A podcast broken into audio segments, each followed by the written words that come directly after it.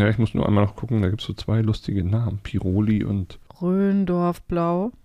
Röndorf Blau, genau. Zündholz, der überschätzte Podcast. Produziert von Marc Raschke und Lisa Müller, die Direktorin. Ich freue mich so, dass wir wieder Freitag haben und ich habe auch eine extrem gute Idee für uns, bevor wir am Wochenende nicht arbeiten. Mhm. Ich wäre dafür, dass wir uns ein neues Logo zulegen. Mm, das ist ja eine super Idee. Ich lass mich raten, es muss auch ein Logo sein, wo der georgische Reichstag drin vorkommt. Ich möchte gerne die Agentur Guru beauftragen. Ja, genau, an dieser Stelle schöne Grüße. Kollegiale Grüße. Ja, genau, kollegiale Grüße, schöne Grüße. Es ist wirklich erstaunlich. Ich, also ich denke immer noch, das war ein Fake. Das, das, das kann doch nicht ernst Also wirklich. Ja, dachte ich auch erst, bis dann herauskam, wer das gemacht hat. Ja, ja. Und ich dann feststellen musste, nein, die betreuen halt ganz viele CDUler. Ja, ja, und ich glaube, da ist auch nicht nach Qualität entschieden worden, sondern weil wieder der jemanden wieder kennt, der kennt dann den und so weiter. Ja, also das wollen wir jetzt gar nicht so beurteilen. Wer weiß, was die sonst so für Sachen machen. Also es ist ja schon äh, beeindruckend, was man jetzt so gesehen hat von ja, ihnen. Ja, Wer ich würd weiß. Mal, ich würde mal sagen, die haben das letzte Mal was dafür gemacht, weil jedes Mal, wenn jetzt dieses Logo erscheint, wird doch quasi dieser Epic Fail nochmal wieder aufgewärmt. Und ich kann ja auch verstehen, es gibt jetzt schon Landesverbände, die sagen, das möchten wir nicht in unserer Wahlkampfaktion haben. Ja klar, weil es immer wieder lächerlich Ja, ist. klar. Ich finde es aber auch einfach so genial, dass es gerade die Partei ist, die jetzt groß damit wirbt, dass sie die Deutschlandpartei ist. Ja, klar, Und dann ja. wissen sie noch nicht mal, welches das Regierungsgebäude das Richtige ist. Und wer hat das abgenommen? Das ist ja nicht nur Fehler der Agentur. Ja, natürlich. Also ich meine, die Agentur kann einen Fehler gemacht haben, aber letztendlich hat die Verantwortung hier dieser Linnemann. Ja, der ist doch Generalsekretär. Das, ist, das fällt in sein Aufgabengebiet, so einen ne, öffentlichen Auftritt zu gestalten. Ich will gar nicht. Doch, ich will wissen, was hinter den Kulissen los ist. Oh ja, ich, glaub, würde mir das so also, gerne angucken. Also ich weiß, dass dieser Linnemann, der muss ein Choleriker vor dem Herrn sein, haben mir mehrere Quellen unterschiedlicher Art, die da so im Mhm. Konrad-Adenauer-Haus auch unterwegs sind, gesagt. Und der muss bestimmt wirklich wie so ein Stehaufmännchen oder, oder wie ist das, HB-Männchen früher, ne, die dann so hochgegangen sind in Mhm. die Luft. Ich glaube, vielleicht hat man es sogar seismografisch messen können. Ach, wäre ich da gern dabei. Naja, okay. Auf jeden Fall erstmal willkommen zu der dieswöchigen Folge. Genau, und zu anderen Erdbeben, die wir jetzt besprechen werden. Das Feuer am Lodern halten. Sagen dir die Namen Eris oder Pirola was? Das klingt wie äh, zwei sehr nervige Frauen. Ja, genau. Könnten Kommentierende sein unter deinen Postings, sind sie aber nicht.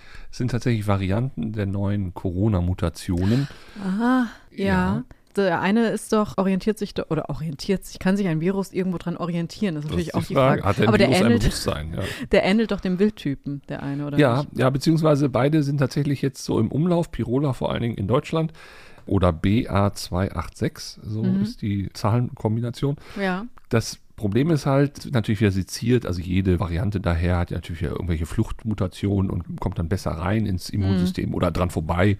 Also das kennt man ja alles schon aus den letzten Jahren. Jetzt ist ja die grundlegende Frage, ist das jetzt alles ein Drama? Und müssen wir jetzt dann doch alle sterben? Weil ne, es gibt ja einige Medien, Weil die wir nicht wissen, ob der Impfstoff dann genau abgestimmt ist. Genau, Ja. ne, so.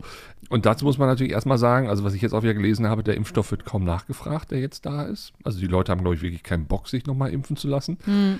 Das ist ja auch, und das muss man auch mal deutlich sagen, in der Fläche gar nicht mehr so nötig. Ja, und man hört eigentlich auch sehr wenig darüber. Also Karl Lauterbach hat sich jetzt impfen lassen, sehr medienwirksam. Und ansonsten wird ja eigentlich nur gesagt, die Leute über 60 und Risikogruppen. Ich wollte gerade sagen, er ist ja impfen über lassen. 60 und deshalb gehört er auch dazu und er muss sich auch impfen Mhm. lassen oder sollte sich impfen lassen. Aber ich würde es tatsächlich auch einfach den Ü60 und Risikogruppen dann wirklich empfehlen, so wie man auch generell eine klassische Grippeschutzimpfung genau diesen Zielgruppen empfiehlt. Ich kann diesen Hype jetzt gerade nicht ganz nachvollziehen, weil wir haben jetzt eine Grundimmunisierung im Volk. Die Wahrscheinlichkeit, dass das jetzt irgendwie kippt im Sinne von, oh mein Gott, auf einmal kommen ganz, ganz viele auf ein Krankenhaus zu und das Krankenhaus kann es nicht mehr schaffen, das wird, glaube ich, so nicht passieren.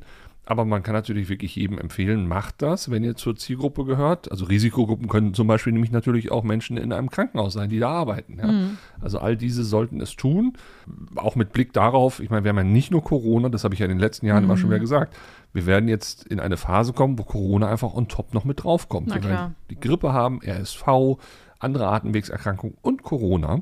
Und gleichzeitig werden wir ein, eine Entwicklung im Krankenhaus haben, dass immer weniger Personal da ist, ne, aufgrund der Demografie und so weiter. Also die Wahrscheinlichkeit, und ich habe es jetzt schon wieder gesehen in einigen äh, Bahnhöfen, die Wahrscheinlichkeit, dass wir alle wieder Masken tragen müssen, ist nicht gering. Ja, aber ob du das Volk da jetzt erstmal nochmal wieder hingetragen bekommst, Gut, also das war ich. Aber ja, aber welcher Name ist es denn jetzt? Also wer hat sich dann durchgesetzt? Nee, also, also durchsetzen kann man noch gar nicht sagen. Es gibt mehrere Varianten, die unter Beobachtung sind. Also Pirola Okay. ist jetzt gerade in, in, in Deutschland. Diese Eris ist eine, die jetzt hochgestuft wurde von der WHO im Sinne von, oh, die müssen wir mal ein bisschen genauer beobachten. Aber wie gesagt, das, das ist jetzt gerade noch so ein kleiner Kampf. Aber unabhängig davon, die äh, Impfstoffe sind natürlich eh immer nur, sag ich mal, ein bisschen im Rückschritt, ne? weil du musst ja et- mit etwas arbeiten und etwas entwickeln, was ein paar Monate zurückliegt. Ähm, so oder so, eine Auffrischung ist immer gut. ja. Das muss man jetzt auch ganz klar sagen für Leute, die sich Grippeschutz impfen lassen wollen. Auch da hat man ja in der Regel einen Schutz, der vor ungefähr einem halben Jahr in Hongkong war. Ne, weil man redet ja immer davon, dass das, was da vor einem halben Jahr war, dann irgendwann über Flugzeug und äh, Klimaveränderung und so weiter dann zu uns kommt. Ist ja meistens dann so, ne, weil da dann Winter war und jetzt ist hier bei uns Winter. Und ähm, auch das ist theoretisch nie ganz das, was, äh, weil man sich auch vertun kann. Ne? Man kann ja dann. also Ja, klar. Aber man sagt ja auch bei Grippeschutz, dass der aufeinander aufbaut. Also wenn du äh, Genau. jetzt letztes Jahr und davor das Jahr schon Grippeschutz hattest und jetzt wieder, dann bist du sowieso noch ein bisschen besser geschützt als die Leute, die jetzt zum ersten Mal dahin gehen. Genau, und man kann umgekehrt auch nicht dem Coronavirus äh, verübeln, dass es sich versucht, so zu verändern, dass es wieder clever reinkommt in die, äh, ne, also quasi am Türsteher vorbei. Also das gibt jetzt so ein bisschen so ein Hase- und Igel-Spiel. Ja, aber damit müssen wir jetzt leben. Also das haben sie ja damals äh, alle gesagt, Corona wird nicht mehr weggehen und wird jetzt halt on top dazukommen. Ich kann nur nochmal empfehlen, macht es, tut nicht weh und ist auch vor allen Dingen dann ein gutes Gefühl, wenn man es hat. Ja, also ich werde vielleicht auch auffrischen lassen. Ja klar, ich weil auch, wir sind wenn ich ja, Gelegenheit habe. wir sind ja berufsbedingt immer mit sehr, sehr vielen Leuten zusammen und auch ganz oft in geschlossenen Räumen. Also und ganz das oft in Krankenhäusern. Also, Und ganz oft in Krankenhäusern, nicht selten auf Intensivstationen unterwegs. Also deswegen sollten wir wirklich nicht, weil wir jetzt äh, das nicht kriegen wollen, sondern einfach um andere nicht anzustecken. ja. brandgefährlich. Schaffen wir das wieder? Nein, wir schaffen es nicht. Ich rege mich sehr über dieses Cover vom Spiegel auf. Spiegel, der doch mitunter schon mal ein paar richtig gute Artikel hat. Absolut. Aber ich bin nie ein Freund von diesen provokanten Covern. Und die Und- haben sich in mehrerlei Hinsicht in den letzten Monaten schon mal vergriffen. Also Genau. das, äh, ja. Es nervt mich wirklich, dass wir uns momentan die Diskussion komplett vorgeben lassen aus der rechten Ecke. Die Ja. sagen, das, jetzt wird das wie 2015 oder was? Und wir sagen direkt, hm, 2015, boah, könnten wir das nochmal aushalten? Da ist überhaupt nichts Haltbares dran. Nö, nö. Also das ist überhaupt dieser Vergleich. Das ist natürlich ein beliebtes Mittel, jetzt mit Dingen zu drohen. Oh mein Gott, was ist denn da? Was kommt da auf uns zu? Wir haben einmal Fotos von Geflüchteten auf Lampedusa gesehen und denken jetzt, boah, jetzt kommen da ja Millionen Ja. nach Deutschland, was totaler Quatsch ist, weil von da aus werden ja auch erstmal verteilt auf verschiedene EU-Länder. Plus, also wenn wir es jetzt mit 2015 und 2016 vergleichen wollen, 2015 476.649 Asylanträge, 2016 745.000 Asylanträge gerundet. Da war übrigens die CDU an der Macht, nur mal so. Ja. Und 2023 bis jetzt, also einschließlich August, 220.000. Also wir sind überhaupt noch lange nicht da. Ich meine, wo wir natürlich dran sind, und das muss man mal fairerweise sagen, wir haben relativ viele Geflüchtete aus der Ukraine aufgenommen. Genau. Das stimmt. Und das ist auch richtig so. Und ganz ehrlich, das muss man mindestens in die Debatte mit einbeziehen. Aber jetzt quasi wieder dieses Feindbild aufzubauen oder dieses Schockbild von schwarzen Gesichtern, die dann Mhm. da so irgendwie fast so wie so eine Masse dann irgendwie in einem Geflüchtetenlager. Hm, Ja, noch viel schlimmer. Ich habe ganz häufig den Kommentar gelesen mit, wie Nostradamus schon gesagt hat, Ja, ja, sie, sie, werden, übers Meer. sie werden übers Meer kommen und es werden keine Heuschrecken sein. Ja, Nostradamus abartig. hat natürlich auch immer recht. Absolut, Nostradamus voll der Bro. Also super Quelle. Ja, genau. Aber das ist halt eben, also in dieser Bubble ist mittlerweile alles erlaubt, was irgendwie nur das Narrativ stützt, dass das jetzt die Vollkatastrophe wird. Und wir müssen ja leider sagen, es sind Wahlen vor der Tür und dann im nächsten Jahr auch nochmal. Also das wird jetzt noch weiter zunehmen, weil man mit solchen Schreckgespenstern natürlich die Leute emotionalisieren kann. Vor allem, ich meine, was du jetzt vorgelesen hast, sind natürlich Asylbewerber. Also sprich, Genau. dazu muss man natürlich sagen, dass nur die Hälfte dieser Anträge dann auch tatsächlich bewilligt wird. Genau, also das sind noch nicht mal die Zahlen von denen, die einfach jetzt nach Deutschland gekommen sind, um zu bleiben. Da Genau. sind ganz viele dann auch wieder abgeschoben worden von. Ja, erstens das. Und die, die jetzt gerade hier sind, weil in der Ukraine oder ihnen das Haus unterm Hintern wegbombardiert wird, die würden natürlich liebend gerne lieber gestern als heute zurück. Ganz viele von den anderen auch. Ne? Ja, ja, eben, eben. Die, weil, die äh, kommen auch, ja auch nicht aus Spaß in einem Schlauchboot übers Mittelmeer. Wer wird denn da freiwillig einsteigen? Eben. Und vor allen Dingen, ich habe mal vor längerer Zeit in der Zeit ein wirklich sehr beeindruckendes Porträt oder so ein Feature gesehen von Geflüchteten, die dann wirklich auch sich auf so eine Höllenfahrt gemacht haben. Und die haben alle erzählt, die härteste, und das glaubt man ja gar nicht, aber die härteste Strecke ihrer Flucht, Migration, war dieser Bereich bis hin zum Strand. Also gar nicht so sehr das, was dann da auf dem Mittelmeer noch passiert ist. Genau, Und weil du wirst nämlich verarscht, Genau. verschleppt, vergewaltigt. Also es ist genau.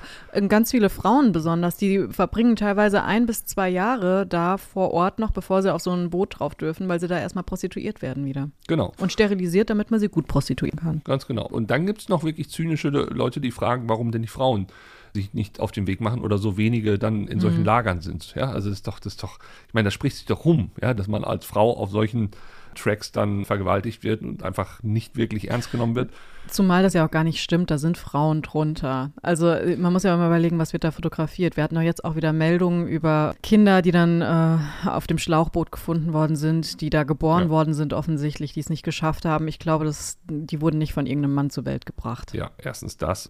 Ich habe es auch noch in Erinnerung, war auch eine Reportage, glaube ich, auch in der Zeit, wo dann Fischer von vor der tunesischen Küste dann jetzt auch immer mehr Leichenteile in ihren Schleppernetzen haben, wo sie eigentlich Fische mitfangen wollen und auch Kinderleichen da ne, sind. Also deshalb dieser Zynismus, den mittlerweile wirklich, gerade bei diesem Thema, die CDU mit ihrem scheiß C, ja, mit ihrem scheiß christlichen Wert, den die jetzt an den Tag legt, ja, und da meine ich ganz speziell Leute wie Herr Spahn und Herr Merz, ja, ist unverantwortlich, wie die sich überhaupt noch ruhigen Gewissens abends in Schlaf bringen Och, können. ich glaube, in so einer Villa geht das ganz gut. Ja, Der gut, Herr das stimmt, Spahn ja, wird da gut schlafen können.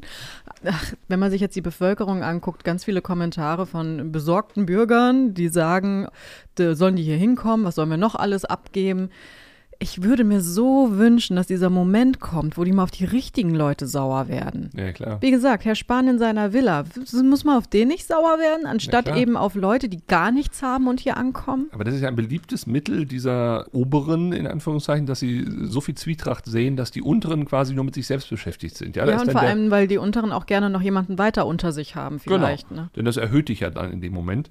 Aber das ist genau dieses perfide Spiel. Also die, die wenig haben, werden gegeneinander ausgespielt. Und dann habe ich jetzt auch gehört, es gab dann welche, die gesagt haben, ja, aber die kommen jetzt ja dann hier hin und dann müssen die sich aber auch nach den Gastgeberregeln verhalten. Ja? Und dann denke ich so, also das wäre das erste Mal, dass wir ein Land haben, wo Menschen kommen die sich komplett anpassen sollen. Das war doch immer so und das ist in der Menschheitsgeschichte so. Es gab immer Migrationsbewegungen. Es gab immer Veränderungen in solchen Bevölkerungen, weil eben neue dazukamen, andere gingen. Also es wäre, es wäre doch geradezu naiv zu glauben, dass wir äh, eine homogene Masse sind. By the way, sind wir ja gar nicht als Deutsche. Und dass dann von außen Menschen kommen, die auch keinen Einfluss auf uns haben, sondern wir müssen, oder wir sagen denen bitteschön nach unseren Regeln. Mag dieses mit Gastgeberregeln, damit meinen die doch, die dürfen hier nicht unsere Frauen vergewaltigen und Genau. sowas, man muss sich hier benehmen. wollen die selbst vergewaltigen. Ja, verdammt. Ja, das wollte ich jetzt nicht sagen, aber Ja, das ja, sagst du sonst es, immer, das äh, sagst du sonst Ich weiß, die Deutschen wollen die Frauen selbst vergewaltigen. Nein, aber das, damit meinen die doch sowas wie jetzt äh, diese ganzen Berichte aus den Freibädern und Ja, ja, klar, sowas, ja, ne? klar. Wo du aber einen Bericht hattest, ja, oder ich meine, es mag auch sicherlich wirklich Hotspots in Berlin geben, weil in Berlin auch über viele, viele Jahre nicht wirklich Integration betrieben Ja. wurde, weil eben auch da sich Hotspots bilden konnten. Genau, und das meinen die dann mit, die müssen sich an unsere Regeln halten, sonst gehen sie hier raus. Ja, Ja. die sollen sich an die Regeln halten, also an diese Regeln auf jeden Fall, natürlich. Das tun auch die allermeisten. Lustig finde ich immer, das sind meistens Menschen, die einerseits sagen, also ein Klimawandel, den hat es immer schon gegeben, warum regt ihr euch jetzt so auf? Und gleichzeitig sagen die dann aber, nee, aber sowas wie Migration, das gab es noch nie und das muss auch Migration, auch den Wandel von Menschen gab es auch immer schon. Das ist halt Teil unserer Identität als Menschen, dass wir, dass wir gewandelt sind, also dass wir Völkerwanderungen hatten. Pro Jahr ziehen eine halbe Million Deutsche in andere Länder. Ja. Eben.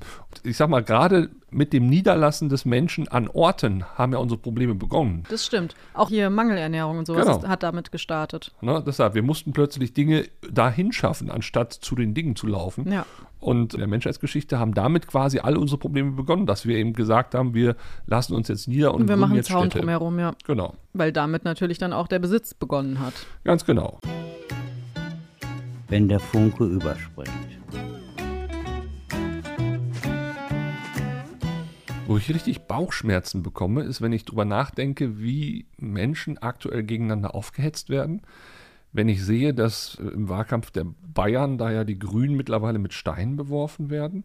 Das kriegt eine Dynamik, eine Hassspirale, die in Von meinen beiden Augen, Seiten übrigens. ja, von beiden Seiten, aber die vor allen Dingen in meinen Augen kein Ende findet. Genau. Denn wer stellt sich denn da hin und sagt, Leute, Hm. also bis hierhin hassen wir uns und ab da dann nicht mehr, weil ab da wird schwierig. Weil wir uns allen gerade gegenseitig was beweisen wollen, dass wir alle auf der richtigen Seite stehen. Genau. Und ich habe ja letztens auch zu dir gesagt, ich saß da, glaube wir hatten eine sehr lange Zugfahrt und ich habe die ganze Zeit aus dem Fenster gestarrt und habe immer wieder gesagt, mir fällt gerade keine Lösung ein. Ich versuche ja immer alle Details irgendwie zusammenzutragen, um dann, dass mir eine Lösung einfällt, aber es fällt mir gerade keine, keine ein. Nee. Auch ich diskutiere schon mal ein bisschen härter, aber ich finde es ja teilweise auch ganz toll, wenn Leute, die tatsächlich die AfD jetzt irgendwie wählen wollten oder so, dann öffentlich sagen, ja, okay, ich habe verstanden, dass das nicht so gut ist, aber ich bin so frustriert und ich weiß nicht mehr weiter, was mache ich denn? Das ist ja schon mal irgendwie ein Gewinn, ne? dass sie dann äh, sich als Ja klar, dass sie sich so ein bisschen hilflos zeigen, das, das ist natürlich auch in so, einer, in so einem Klima natürlich immer schwieriger, ne? dass man mal so eine Schwäche zeigt und Genau. sagt, "Hör mal, ich bin ja gerade, ich, ich, ich weiß nicht weiter. Und deswegen finde ich das schon ganz gut. Nur leider kommen dann ganz viele Kommentare, die dann auf die draufhauen wieder und ihr sagt, wie doof sie ist, weil sie doch überlegt hat, die, die AfD zu wählen und sowas. Äh, Ja, was bringt uns das? Dann macht die doch auch wieder dicht. Deswegen, wir können alle nicht mehr miteinander reden gerade. Ja, aber ich glaube, das wird auch, so wie ich jetzt wahrgenommen habe, wie gegen die Grünen gehetzt wird. Ja, und das ist ja Klar. wirklich, es wird ja mittlerweile alles irgendwie. Dass Pearl Harbor angegriffen wurde, ist bestimmt auch äh, von den Grünen Ja. verschuldet. Und wenn der Müll nicht abgeholt wurde. Genau, dann sind es auch die Grünen und Ja. so. Ja, also das kriegt eine Irrationalität, Mhm. wo ich mich so frage, wie wollen wir denn, wie gesagt, da wieder zurückkommen? Ich frage mich auch die ganze Zeit, da ja vor allen Dingen auch die CDU sehr, sehr hetzt, wie schafft das eigentlich zum Beispiel so eine CDU in NRW oder in Schleswig-Holstein oder Hessen? Die arbeiten ja mit den Grünen zusammen. Wie, wie wie kommen die montags eigentlich, wenn am Sonntag wieder der März gehetzt hat, wie kommen die montags eigentlich zu so einer Sitzung dann zusammen irgendwie? Ja, also Es wird totgeschwiegen. ja, abartig, wirklich. Und ich persönlich, wie gesagt, sehe da keinen Ausweg. Welche Instanz soll es denn sein, die sagt, wie so eine Art Spielregel, ne, jetzt können wir uns mal hier an die Köppe gehen, aber übermorgen sind wir dann wieder fair miteinander. Also wenn es Menschen gibt, die glauben, das geht, dann haben die aber die Dynamik von Social Media völlig unterschätzt. Ja, aber wer soll das denn gerade glauben? Also wer, wer soll sich denn gerade denken? Es ja, gibt dann immer noch genug, also ganz ehrlich, was ich so aus der CDU höre, die glauben ja, sie können ein bisschen kitzeln und die glauben im Übrigen auch, dass das, was die Thüringer CDU da gemacht hat mit dieser Grunderwerbsteuer, dass das ein kluger Schachzug war und auch eine richtige Entscheidung, dass man Mhm. mal mit der AfD was man gemacht hat, weil das ist ja auch Demokratie und das muss man ja auch aushalten und bla bla bla bla. Was genau muss man jetzt aushalten? Ja, Dass man, äh, jetzt kommt wieder dieses, das ist eine demokratisch gewählte Partei, bla bla eben, bla. ja. Aber wieso, wenn du schon CDU-Parteimitglied bist oder sowas? Also du Stenk hast und dann müssen die anderen das aushalten. Was ist das denn für eine Begründung? Ja, aushalten so im Sinne von, dass, dass die Demokratie halt das aushält, weil du ja jetzt andere Mehrheiten beschaffst. Ja, aber die hast. haben das ja in Thüringen so dargestellt, als hätten sie was Tolles gemacht, weil sie ja da irgendwelche Steuern gesenkt haben. Und die Leute Ja. hören, Steuern werden gesenkt. Oh, das finde ich super. Steuersenkungen so- sind gut. Da habe so- ich mehr Geld. Genau, so waren übrigens auch dann die Umfragen. Da wurde nämlich gefragt, sind Sie dafür, dass, äh, oder finden Sie es gut, dass da Steuern gesenkt wurden? Und alle haben Ja gesagt. und die Bild-Zeitung hat daraus gemacht, seht mal her, das Abstimmungsverhalten äh, Ja. in Thüringen finden alle toll. Nee, es wurde nach der, nach der inhaltlichen Frage gefragt. Es wurde nämlich dann in einem zweiten Schritt gefragt, was halten Sie davon, dass die CDU mit der AfD, und da waren es, glaube ich, nur noch 30 Prozent, die das toll fanden. Ja. Also, ne, so wird auch wieder Stimmung gemacht gegen diesen wirklich. Ja, also, deswegen hasse ich. Umfragen so sehr. Ja, ja, klar. Und deswegen muss man immer genau im Kleingedruckten sehen, was wurde konkret gefragt bei Umfragen. Genau. Ansonsten sind Umfragen einfach nur Mittel, um wirklich zu hetzen und zu manipulieren. Deshalb bin ich, auch wenn ich so auf Instagram was mache, auch nicht unbedingt ein Freund davon, ständig irgendwie neue Umfragen zu posten, äh, weil es einfach, es, es bringt nichts. Es ist eine Momentaufnahme, die ist auch noch.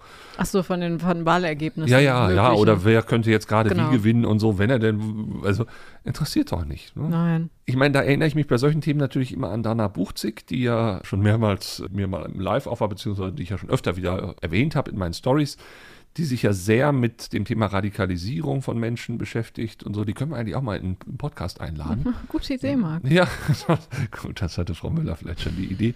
Äh, jedenfalls an dieser Stelle schöne Grüße an Dana. Ja, meld dich. Genau, meld dich, wenn du es durch Zufall hörst, ansonsten kommen wir auch auf dich zu. Wenn du es nicht hörst, ähm, dann müssen wir auch nochmal reden. Das stimmt. ja, genau. Nein, aber was sagt sie ja immer wieder?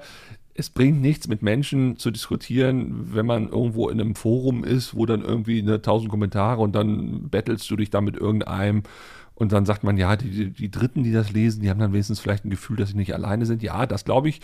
Aber diesen Menschen, der da, mit dem du dich da quasi duellierst, der wird nicht sich großartig Genau. verändern. Das, Deswegen mache ich das auch nur öffentlich. Wenn mir privat jemand so komisch schreibt, dann Genau. äh, lasse ich mich da eigentlich selten auf Diskussionen ein. Beziehungsweise ich mache es auch nur, dass ich wirklich den Dritten, die lesen, dann zeige, es gibt auch noch andere Argumente. Genau. Also ich sehe es eher als einerseits Schulung der eigenen rhetorischen Fähigkeiten und gleichzeitig als äh, Darstellung von Dritt- und Viertargumenten. Aber wie gesagt, versucht nicht, Menschen im Netz zu überzeugen. Ihr werdet es fast nicht schaffen. Und äh, wenn ihr Menschen überzeugen wollt, dann macht es in eurem privaten Umfeld und zwar auf emotionaler Ebene. Das heißt, Genau. irgendwo sind diese Menschen ja enttäuscht worden, haben irgendwo ein zu kurz gekommen Gefühl oder sonst was, ja. Gerade in Ostdeutschland natürlich sehr häufig zu beobachten. Und wenn man mit denen einfach redet und sagt, hör mal zu, ne, so und so, lass uns mal nach einer Lösung suchen für dein Problem.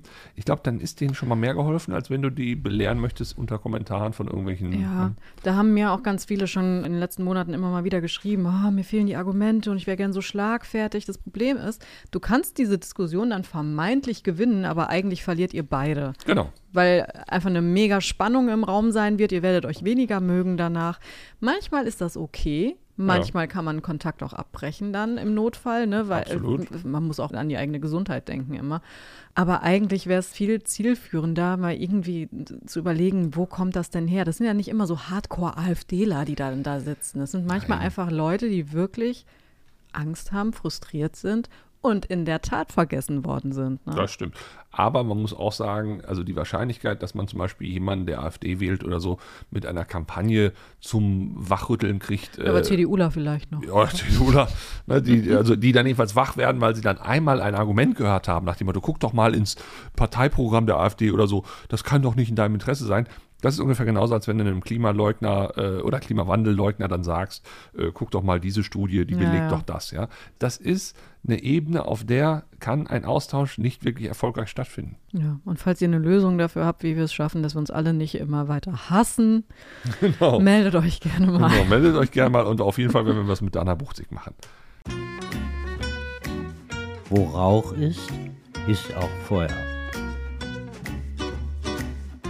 Ich werde mich jetzt scheiden lassen. Ach, wusste gar nicht, dass du verheiratet bist. Nein, du müsstest jetzt fragen, bist du schuld daran, dass das auseinandergeht? Ach so, ja, Entschuldigung, ja. Äh, Also nein, ich bin nicht verheiratet. Aber im AfD-Parteiprogramm findet man so viele spannende Sachen, was den Umgang mit Frauen angeht. Oder auch in Aussagen von Spitzenpolitikern, wenn man Mhm. sich das alles mal anschaut.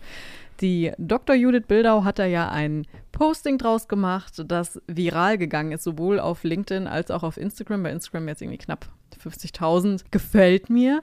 Und entsprechend war aber natürlich auch die Kritik von AfD-Lern, die darunter gepostet haben. ja. Naja, unter anderem eben wurde von der AfD schon mal gesagt, dass die Schuldfrage bei der Scheidung mal wieder eine Rolle spielen sollte. Ja, ja, ist vielleicht auch ganz im Interesse der, der AfDler, die natürlich alle nie schuld sind, Nein. sondern immer die Frauen. Ja, Verdammte Frauen. Ja also ich glaube auch, das ist wirklich, also ich meine, ich kann die absolut verstehen. natürlich nicht. Nein, aber der Ansatz ist mal ganz spannend, dass man mal guckt, okay, was bedeutet das jetzt eigentlich ganz genau? Wir denken immer nur, die sind gegen Flüchtlinge ne, und gegen Ausländer und das war's dann. Nein, da geht auch ganz viel gegen die Hälfte der Bevölkerung in Deutschland, nämlich Frauen. Ja, überhaupt. Ich meine, es gab ja jetzt von der, vom Deutschen Institut für Wirtschaftsforschung auch diese Studie, die besagt, dass im Prinzip der Wähler der AfD sich wirklich selbst ins Knie schießt Ja. mit dem, was er dann da äh, wählt an Programm. Aber das ist in meinen Augen tatsächlich auch nicht das Problem, weil die Leute unabhängig von Wahlprogrammen auch wählen. In dem Fall wählen sie einfach einen Stachel, den sie einfach mal ins Fleisch Genau. jagen wollen. Genau. Weil ganz ehrlich, wer wählt denn Parteien, nachdem er Parteiprogramme sich angeguckt hat? Ich? Okay, außer dir, kleine nein, aber ich weiß, Streberin, aber, äh, ne? ich weiß, was du meinst. Ja. Und ich denke eben, ganz viele sind so dermaßen enttäuscht auch vom deutschen Staat, dass sie einfach sagen, okay, dann will ich das gesamte Land jetzt brennen sehen. Ne? Und dann werden Genau. die vielleicht mal wach, vielleicht werden sie dadurch endlich mal wach. Genau. Ich glaube, bei vielen ist das mittlerweile so dieses Gefühl, ich stehe mit dem Rücken zur Wand und in alle Richtungen ist es erstmal ein Fortschritt. Klar, jetzt kann man sagen, äh, bei einigen ist das doch gar nicht so. Ihr seid doch hier in eurem Eigenheim und ihr habt doch alles und so. Das ist ja eben der Punkt. Selbst Millionäre können sich ja quasi gebeutelt fühlen. Ja, also das hat nicht unbedingt was mit dem tatsächlichen Status oder der finanziellen Lage oder so zu tun, sondern das sind ja dann tatsächlich sehr subjektive Gefühle.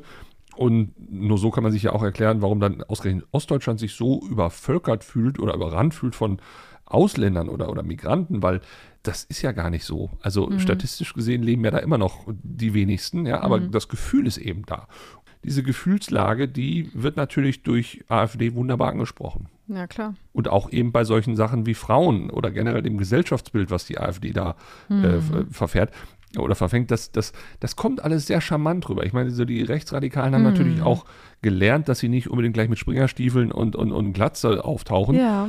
Ähm, und deshalb gab es natürlich auch gerade bei Judith viele Kommentare, so nach dem Motto, das steht doch da gar nicht so explizit drin. Das war wunderbar, nämlich äh, nein, das ist ganz positiv formuliert im Parteiprogramm. Ne? Zum Genau. Beispiel die Sache mit der Kinderbetreuung, ne? dass Ja. man Frauen ja ermöglichen möchte, dass sie drei Jahre zu Hause bleiben. Genau. Denn Kinder würden ja Schaden daran nehmen, wenn sie in den ersten drei Jahren in die Kita kommen und dann eben ein paar Stunden getrennt sind. Von den Eltern steht da übrigens, aber okay, der Vater geht ja trotzdem arbeiten, also von der sagen, Mutter dann. Das ist ja Es klar, ist ja. überhaupt nicht belastbare Studie. ja. Auch wieder alle Alleinerziehenden dann hinten runterfallen lassen. Ja, ist ja scheißegal. Die sind ja auch schuld daran, wenn sie geschieden sind. Das stimmt, ja, da ist dann wieder eine, eine Schuldfrage.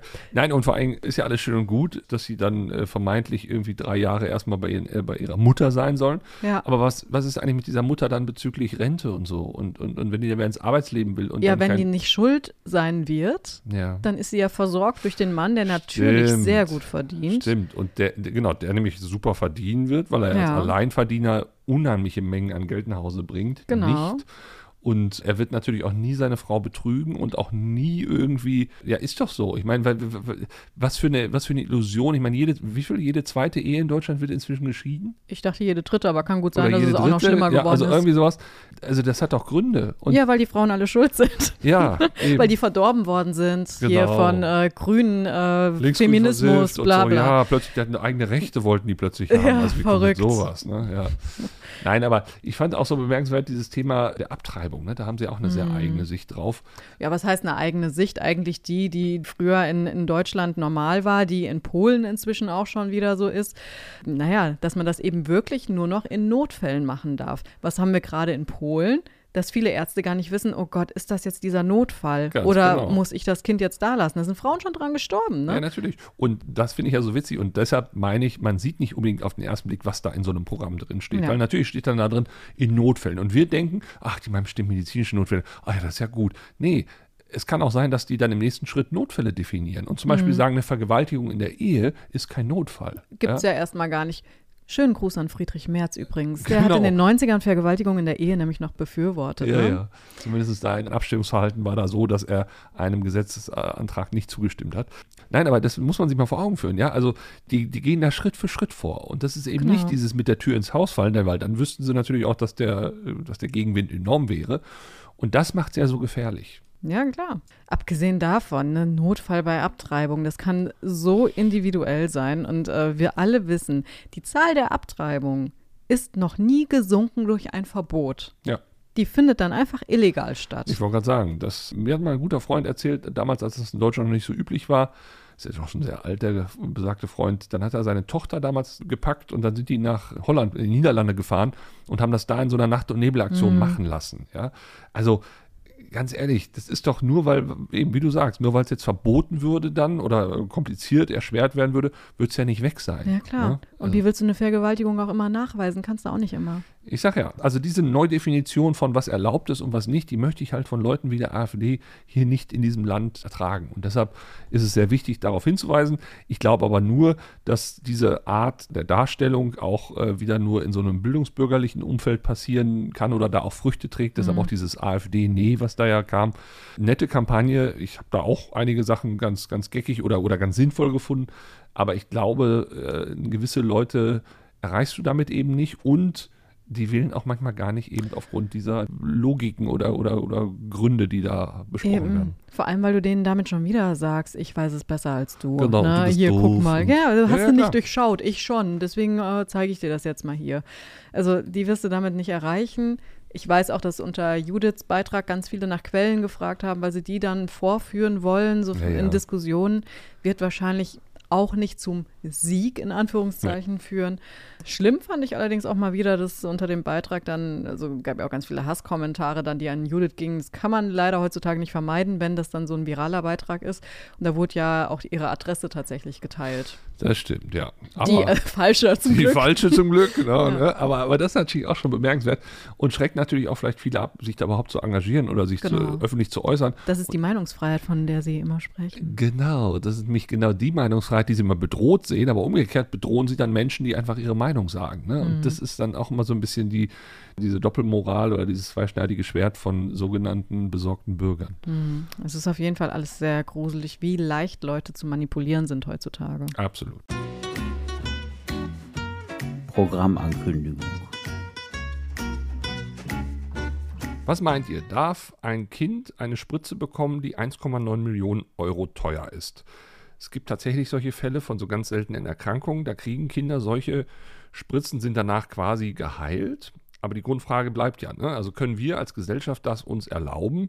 Und jetzt mag das irgendwie sehr skurril klingen und sehr, sehr nach Orchidee, aber äh, es gibt ja ganz viele andere Fragestellungen, gerade mit Blick auf Gerechtigkeit im Gesundheitswesen. Was können wir uns künftig noch erlauben? Wir haben ja schon an vielen Stellen über die Unwuchten im System auch gesprochen. Und heute habe ich einen Gast, und da werden wir jetzt einen Ausschnitt draus hören, nächste Woche ja dann die ganze Folge, der sich mit dem Thema Medizinethik beschäftigt an sich erstmal irgendwie spröde, ne? so Ethik, äh, was ist das überhaupt? Aber in den Fragestellungen, die sich daraus ergeben, also vor allen Dingen für die Medizin, für die Forschung, hochgradig spannend. Es ist Dr. Horst Luckhaupt, jahrelang HNO-Chefarzt gewesen in einer Klinik in Dortmund und über viele, viele Jahre in ethischen Räten aktiv, unter anderem auch im universitären Bereich und auch jetzt immer noch in, also jetzt ist er längst in Rente, aber immer noch aktiv auch in Begutachtungen und in Fragestellungen rund um ethische Probleme. Also hört mal rein in diese Podcast-Folge. Hier geht es in dem Ausschnitt, den wir euch jetzt heute schon präsentieren, unter anderem um diese 1,9 Millionen Euro Spritze. Den Rest nächste Woche.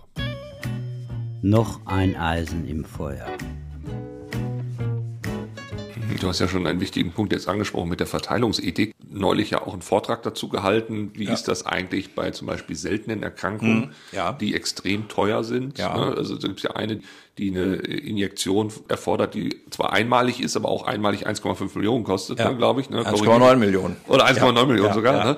Das sind ja genau auch solche Grenzfälle, sag ich mal, dann, mhm. wo ihr dann mit diesen vier Prinzipien arbeiten müsst. Denn dann lösen wir uns mal von dem Einzelfall, den man natürlich noch individuell beschreiben könnte, mehr. Ja. Aber kommen wir mal auf diese Ebene, wo es ja auch plötzlich um so volkswirtschaftliche Fragestellungen mhm. geht, ne? wo ihr dann auch aktiv seid. Wie verfährt man in solchen Situationen? Das ist eine Frage, die einerseits schwierig, andererseits in Deutschland im Moment nicht ganz so schwierig zu beantworten ist. Dahinter steckt Folgendes. Es gibt die sogenannten seltenen Erkrankungen, im Fachausdruck Orphan Diseases die eben auch mit selten verordneten Medikamenten, Orphan Drugs behandelt werden können, in vielen Fällen behandelt werden können.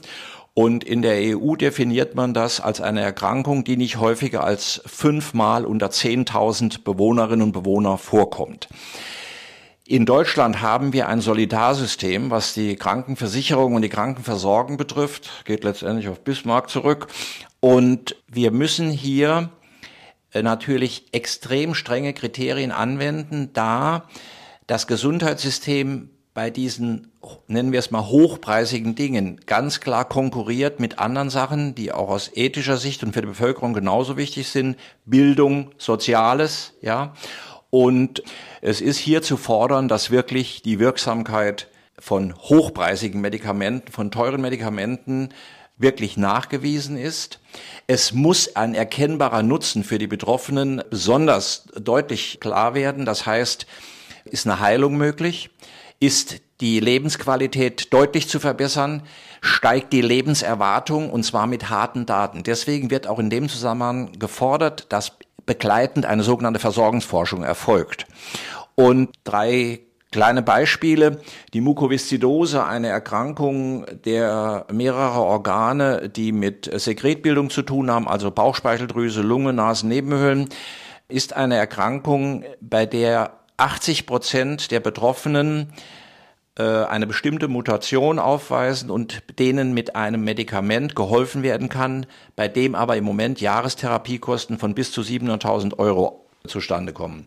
Das zweite ist die Hämophilie, die Bluterkrankheit. Man hat lange nur diese Bluterkrankheit, Hämophilie, mit äh, Produkten aus äh, Blutserum behandeln können, wusste, dass es ein gewisses Risiko besteht, virale Erkrankungen äh, durch Virus bedingte Erkrankungen, dass man die äh, eventuell übertragen kann, also vor allem die Hepatitis, die Leberzellentzündung, aber in den 80er Jahren hat man dann im Nachhinein festgestellt, oh, man hat auch das HIV-Virus, also das AIDS-Virus übertragen.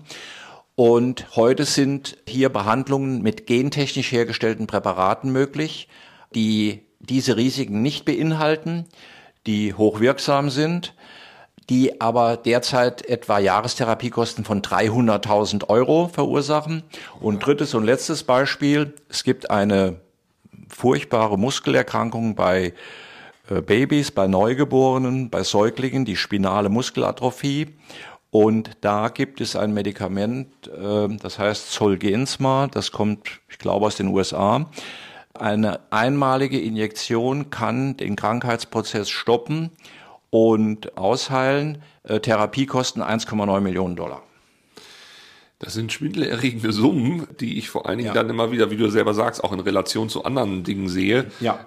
Und da ist ja dann auch mal die Frage, also wenn du zwar einerseits sagst, es müssen harte Fakten her, ne, also man braucht schon Zahlen, aber in Relation zu anderen Dingen, die ja auch irgendwie mit harten Fakten belegbar mhm. sind, wer ist denn letztendlich der, der dann den Daumen hoch oder den Daumen runter macht? Weil 1,9 Millionen für das eine Leben versus, was weiß ich, 100.000 Euro und dann mhm. eben mal X ja. für, für, für, für so ja. viele Leben. Also hier spielt eine ganz wichtige Rolle, äh, jetzt nicht nur in der Ethiktheorie, sondern auch in der praktischen Ethik, der Begriff der Menschenwürde. Die Menschenwürde geht unter anderem ja zurück auf Immanuel Kant und einige große Vordenker. Die Menschenwürde ist letztendlich nicht verrechenbar. Die ist unverrechenbar und der Mensch hat Würde qua Menschsein, weil er Mensch ist und die kann ich ihm im letzten auch nicht nehmen. Ich kann ihn unwürdig und nicht würdevoll behandeln, aber ich kann ihm seine Menschenwürde nicht nehmen, was in Deutschland ja auch schon im Grundgesetz betont und verankert ist. Die Frage ist eine sehr wichtige Frage, weil man natürlich sagt, seltene Erkrankungen kosten so viel Geld, während die Volkskrankheiten wie Diabetes, hoher Blutdruck etc. ja Millionen betreffen. Aber kommt eben jetzt äh, zum Tragen, dass wir was das Krankenversicherungssystem betrifft, was die Versorgung von kranken Menschen in einem Land wie Deutschland betrifft, dass wir eben ein Solidarsystem haben. Das heißt, auch Menschen mit einer seltenen Erkrankung werden entsprechend versorgt.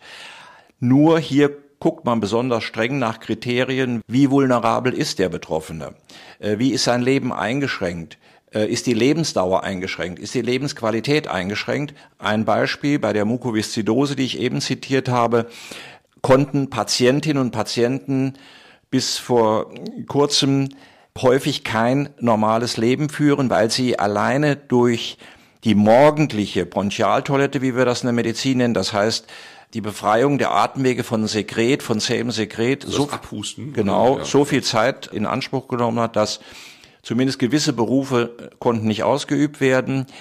Männliche Erkrankte waren oft unfruchtbar.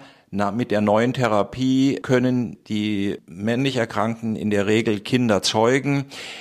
Die Lebenserwartung ist um ein Vielfaches gestiegen. Diese Menschen mit Mukoviszidose sind früher in jungen Jahren oft schon mit 25, 30 Jahren gestorben. Ich habe selbst einige Mukoviszidose-Kranke ähm, als HNO-Arzt, wenn eben die Nasennebenhöhlen betroffen waren, äh, betreut, teilweise auch operiert. Und man sagt eben in einer Solidargemeinschaft, auch der, der eine seltene Erkrankung hat, wird deswegen nicht jetzt in Anführungszeichen aussortiert, sondern das muss in einer Solidargemeinschaft drin sein.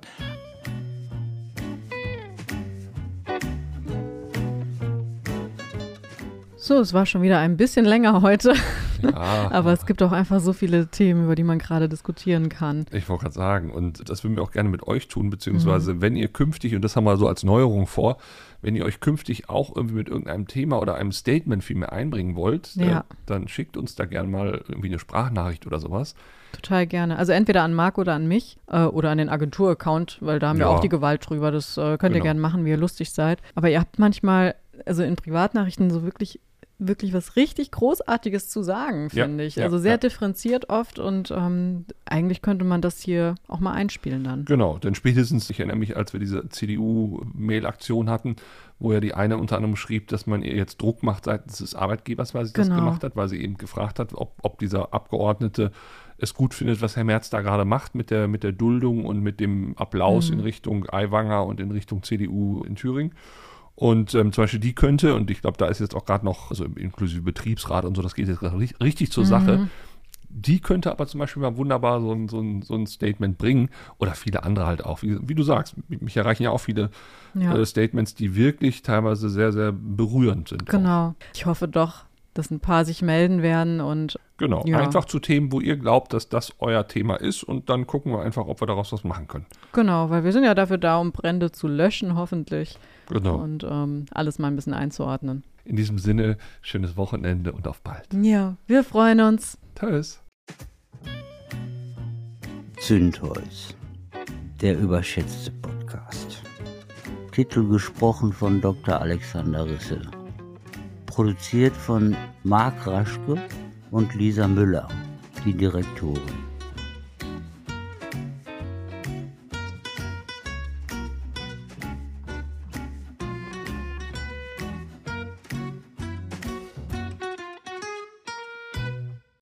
Tja, es war wieder sehr lang. Tut mir leid.